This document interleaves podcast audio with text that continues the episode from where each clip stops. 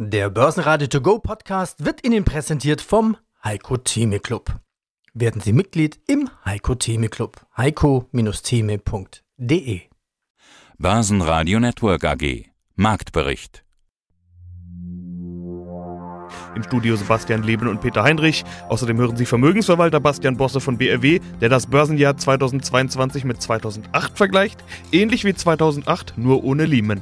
Den globalen Anlagestrategen Heiko Thieme zu VW, Portfoliomanager Adrian Röstl von Huber Reuss und Kollegen zum Zeitpunkt in den Markt zurückzukehren, Wiener Börse-CEO Dr. Christoph Boschan mit einem Rückblick auf 2022, Deutsche Konsum REIT CEO Rolf Elgeti zum Geschäftsjahr 2021-22 und Ibutec CEO Ulrich Weitz zu einem Ausblick auf das Gesamtjahr 22 und auf 2023. Sie hören Ausschnitte aus Börsenradio-Interviews. Die vollständige Version der Interviews finden Sie auf börsenradio.de oder in der Börsenradio-App. Wer dachte, dass die Notenbankimpulse für 2022 schon durch waren, der hatte die Rechnung ohne die Bank of Japan gemacht. Von dort kamen Signale, dass auch dort der expansive Kurs der Geldpolitik geändert werden könnte und sogar die Zinsen angehoben werden könnten.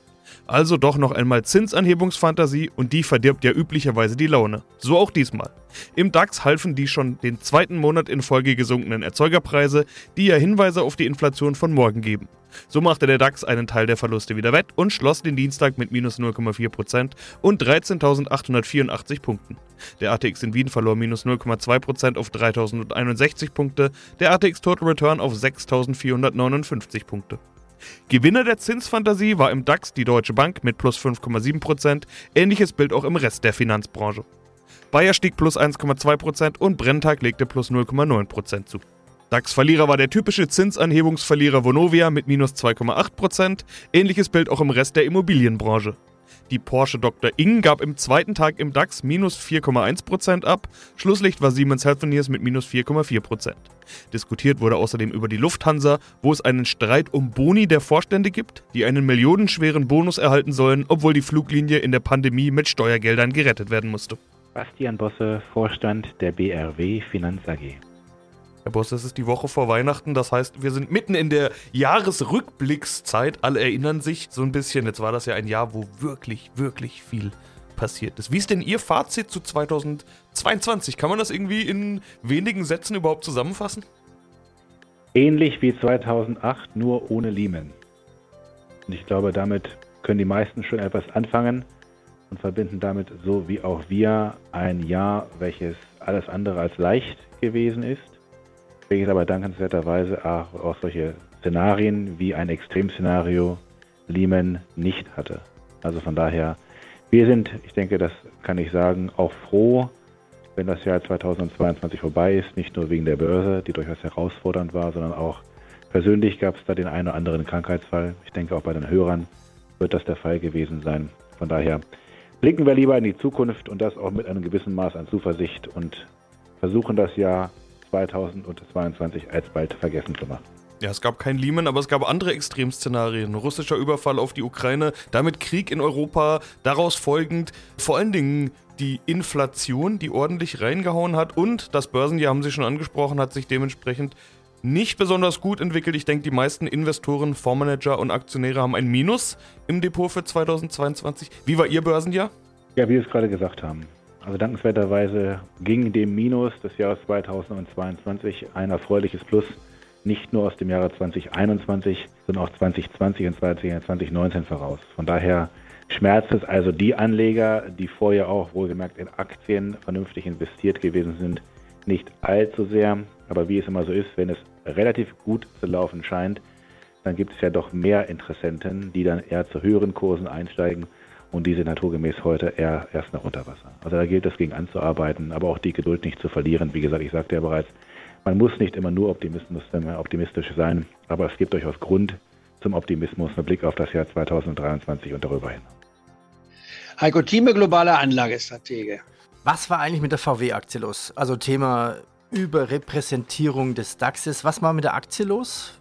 Gestern? Die ging gestern 10 Prozent nach unten. Um Gottes Willen, man schrie schon wieder, nein, es wurde die Sonderdividende rausgegeben von 17 Euro. Der Rückgang von 10 Euro war sogar weniger als die Dividende. Ausschüttung, die Aktie ist eigentlich gestiegen gestern, obwohl sie rein physisch gesehen gefallen ist. Das muss man sich mal ausrechnen. VW, übrigens gleich vorwegzunehmen, ist für mich ein absoluter Kauf, eine der billigsten Aktien. Warum? Ist der ETF. Bei VW habe ich VW, ich habe die Porsche Holding und habe die neue Porsche mit drin und da haben die Audi gehört mit dazu. Ich habe also hier ein ganzes Bouquet. Ich habe hier also ein Mini-ETF im Autosektor. Das sollte einem reichen, wer die VW nicht kauft. Kommt noch eins hinzu. Ich habe mir jetzt mal angeguckt, die, den Buchwert, nicht wahr, von den verschiedenen. Ja, da wollte ich gerade fragen, was sind denn im DAX die niedrigsten Buchwerte momentan? Ja, das, der niedrigste Buchwert ist ein Finanztitel. Das ist also nicht die Allianz, das ist auch nicht die Münchner Rückversicherung. So also viele gibt es im DAX nicht. Die Commerzbank ist draußen, da bleibt nur noch die blaue die Bank übrig, ne? dein alter Arbeitgeber Bank. quasi. Ne? Die Deutsche Bank ist nur die Deutsche Bank, nicht wahr, die dort drin ist und äh, die hat einen Buchwert von 0,31. Ist bei 10 Euro 0,31 ist also für 69 nicht wahr, Prozent niedriger als die Teile, wenn man sie mal als Buchwert verkaufen würde.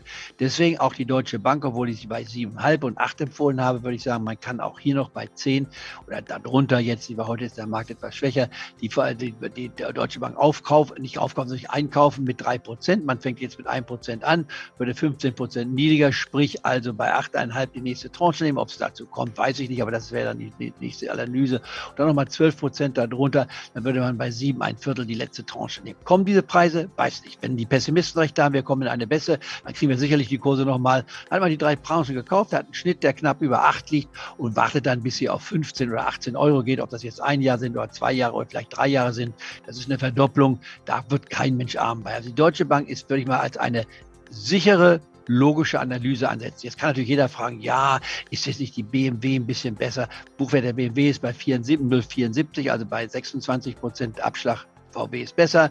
Und, äh, wie aber man kann, ja, man kann ja für, für das gleiche Geld mehr Anteile kriegen ne, bei der Deutschen genau. Bank. Das und die Deutsche Bank würde ich also wieder, äh, ich würde die Deutsche Bank wieder anfangen zu kaufen. Die äh, auf jeden Fall die VW, wer sie nicht schon hat, sollte sie ebenfalls nehmen. Und dann, auch interessanterweise, ich mache ja normalerweise keine Immobilienwerte, aber die Vonovia, jetzt hier, wo sie bei 0,47 ist, meine ich, da kann man auch schon mal hinschauen. Ich habe sie einmal unter 0,47. Was ist das für eine Zahl für eine 0,47 der Buchwert. Buchwert. Also die Hälfte, äh, nicht mal die mehr als die Hälfte des Buchwerts, also weniger als die Hälfte vom Buchwert. Und da meinte ich, Bonovia, wer sich mit Ruhe sich dort einkauft und kauft hier 21,5. Mehr dazu gibt's im Heiko Thieme Club. heiko-thieme.club Schönen guten Tag, Adrian Röstl ist mein Name von Huber Reus und Kollegen. Ich bin Leiter Portfolio Management. Jetzt kann man ja nur zukaufen, wenn man auch Geld hat. Wer voll investiert war und alles ging nur runter, der hat wahrscheinlich Probleme gehabt. Wobei im Laufe des Jahres gab es auch an breiter Front Risk-Off-Modus, Rückzug an den Märkten und viele haben gesagt, sie bauen Liquidität auf. Äh, mit Herrn Reus hatte ich Anfang des Jahres schon über Liquiditätspositionen mhm. besprochen. Also ich weiß, dass Sie Anfang des Jahres mit Liquidität eigentlich ganz gut aufgestellt waren. Ein Zitat des Jahres war auch, Cash kann keine langfristige Lösung sein bei erheblich negativen Realzinsen. Ja, Inflation, noch so ein Thema des Jahres. Wann war denn der Zeitpunkt, in den Markt zurückzukehren? Sind Sie denn schon vollständig im Markt? Auf der Anleihenseite definitiv. Auf der Anleihenseite haben wir meines Erachtens im Spätherbst die Zinshöhepunkte gesehen, sowohl bei uns in der Eurozone als auch in den USA. In den USA ist das ziemlich deutlich geworden. Da konnten sie inzwischen schon gute Gewinne wieder einfahren, wenn sie in den Anleihenbereich gegangen sind. Wir glauben, dass das kommende Jahr auf die Anleihenseite ein sehr gutes Jahr werden wird. Also insofern hier ganz klarer Rückgang in den Markt rein. Auf der Aktienseite, glaube ich, muss man noch ein bisschen warten. Wir haben jetzt gerade den Schwenk von den Zinsängsten in Richtung Rezessionsängste und das kann uns noch dazu führen, dass wir noch ein paar niedrigere Kurse sehen, wie wir es in den letzten Tagen ja schon bemerkt haben. Also das heißt, diese Jahresendrallye, auf die wir alle gewartet haben, die wird vermutlich nicht mehr jetzt in den letzten Tagen starten. Wir können uns auch vorstellen, dass der Jahresstart ein bisschen schwierig werden wird, aber wir sind fest davon überzeugt, dass es dann im ersten Quartal sehr gute Einstiegsopportunitäten gibt und die werden wir auch nutzen. Nochmal ein Zitat aus einem Interview des Jahres mit Herrn Reuss. Da hatte er gesagt, ja, wir haben eine Zinswende. Das war im Januar fast schon bemerkenswert, dass er es so erkannt hat. Er hat aber auch gesagt, aber eine echte Zinswende mit stark steigenden Zinsen und positiven Realzinsen halte ich für absolut unwahrscheinlich. Ja, die Zinsen sind stark gestiegen, das kam. So stark wie noch niemals zuvor sogar. Allein die Fed hat dreimal 75 Basispunkte hintereinander angehoben, gab es noch nie. Aber eins stimmt, für positive Realzinsen reicht es bei 10% Inflation noch immer nicht. Also wie ist dieses Zitat aus dem Januar 2022 jetzt im Rückblick zu bewerten? Ja, äh, ich kann nur sagen, alles richtig gemacht. das Problem ist ja, wenn wir positive Realzinsen bekommen, dann haben wir an vielen Märkten Probleme. Deswegen gehen wir nicht davon aus, dass wir bei den Verschuldungsniveaus, die wir in den letzten Jahren aufgebaut haben, ein wirkliches normales Zinsniveau wieder sehen werden. Das heißt, in den USA wird bei 4,5 Prozent schon eher Schluss sein.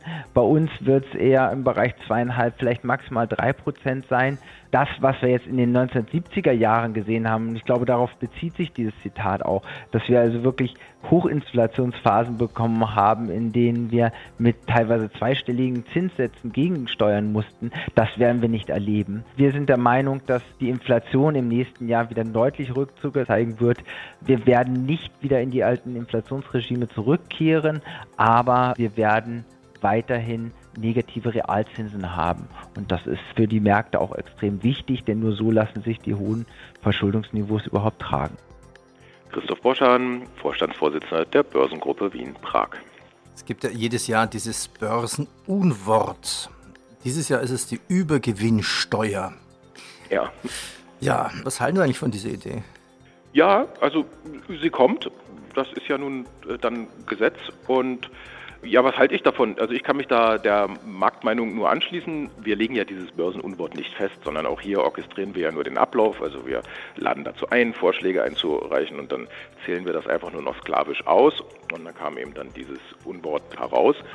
Und naja, als diese Ideen das erste Mal den Markt ja damals noch vergleichsweise unvorbereitet trafen, hatte der Markt ja auch gesprochen. Ich meine, das ist ja das Tolle am äh, Börseprodukt. Ja, es ist ein sehr risikoehrliches Produkt und der Markt zeigt auch sofort, was er von bestimmten, meist ja dann politisch äh, getriebenen Ideen hält. Und äh, wir hatten also großen äh, Schadenseinschlag, insbesondere beim äh, größten Versorger, bei der Verbundaktie, die also mhm. zweistellig damals, eines war Mitte des Jahres, Ende, Ende Frühjahr, Anfang Sommer, kam ja diese Idee das erste Mal auf und die Verbundaktie verlor an jenem Tag, also ad hoc, glaube ich, um die 12 Prozent.